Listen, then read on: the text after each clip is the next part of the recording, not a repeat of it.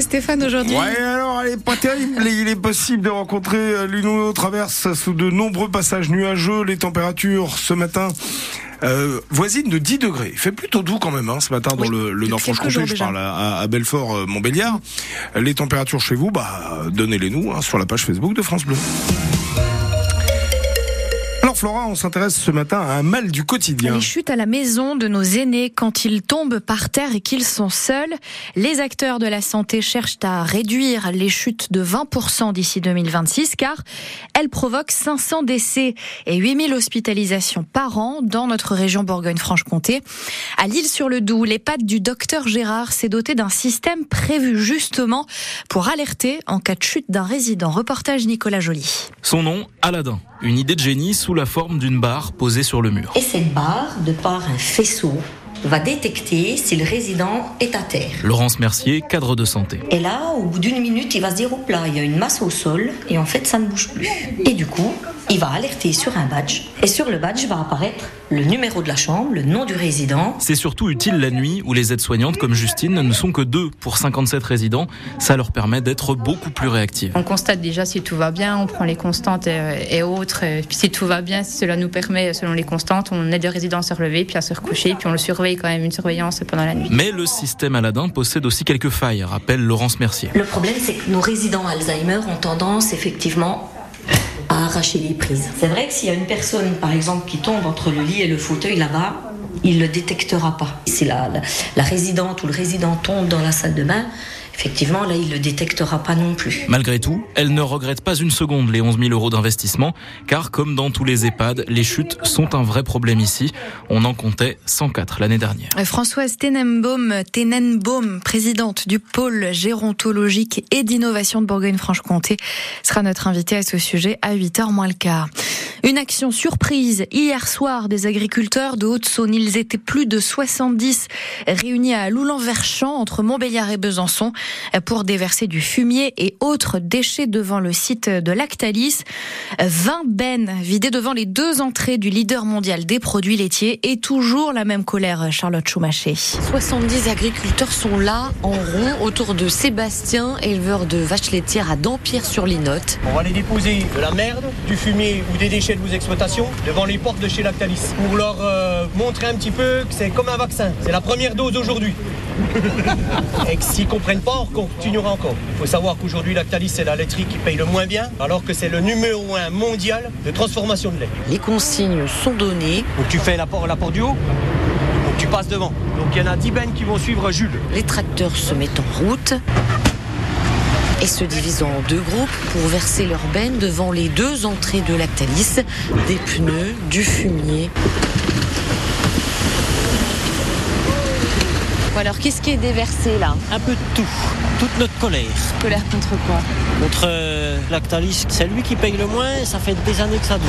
Ils vont euh, négocier avec les grandes surfaces en disant bah oui, nous, euh, notre coût augmente, notre coût d'énergie, notre coût de ceci, notre coût de cela. Mais nous, quand eux, ils nous mettent une baisse, nous, on a les coûts de l'énergie, on a les coûts du gasoil, on a les coûts de tout ça. Ben, on voilà. ferait des heures comme on fait euh, à 80 heures par semaine et pour être sous-payé comme on est. Et les agriculteurs le promettent, sans réponse, c'est une action qui part pour durer. Et ce matin, la mobilisation des agriculteurs continue en Haute-Saône. Ils se retrouvent à Vesoul pour bloquer des ronds-points. Partout en France, les actions vont s'amplifier, a assuré hier soir le président de la FNSEA, le principal syndicat agricole. Une mobilisation marquée par la mort en Ariège d'une éleveuse et de sa fille, percutée par une voiture sur un barrage sur la commune de Pamiers. La jeune fille de 12 ans est décédée hier soir des suites de ses blessures. La garde à vue des trois occupants de la voiture qui a foncé sur ce barrage doit être prolongée. Chez nous, les pompiers sont intervenus cette nuit à 2 heures pour un feu de camion boulevard Kennedy à Belfort. Incendie désormais maîtrisé et qui n'a pas fait de blessés. Pourquoi l'hôpital Nord-Franche-Comté en est arrivé à une telle crise? On vous en parlait hier sur France Bleu Belfort Montbéliard. Les urgences sont tellement engorgées qu'une équipe de la réserve nationale a été appelée en renfort jusqu'à mardi prochain. Hier, le directeur de l'hôpital Pascal Matisse a tenté d'expliquer comment ils en sont arrivés là. On peut penser que l'accompagnement semble plus euh, compliqué. Euh, faut pas nier non plus euh, la densité des maladies chroniques, des maladies au, long cours, euh, le vieillissement de la population en général également, et puis peut-être les difficultés d'avoir l'accès à, à, une réponse convenable en soins sur des périodes de fin de journée, sur des week-ends, là où l'hôpital est plus en capacité de répondre immédiatement des besoins de prise en charge.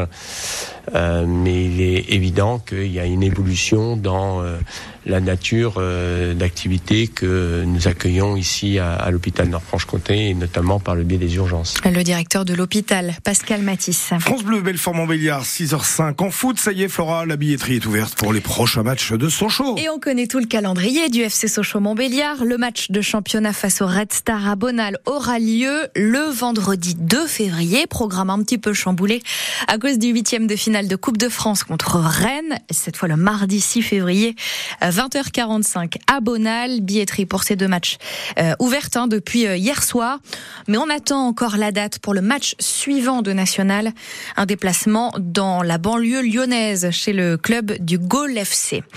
Enfin, on, vous, on nous apprenait hier dans une étude de Santé publique France que les Français buvaient de moins en moins d'alcool. Mmh. Eh bien, ça se confirme avec la tendance des boissons sans alcool, surtout euh, en ce moment. C'est le Dry January.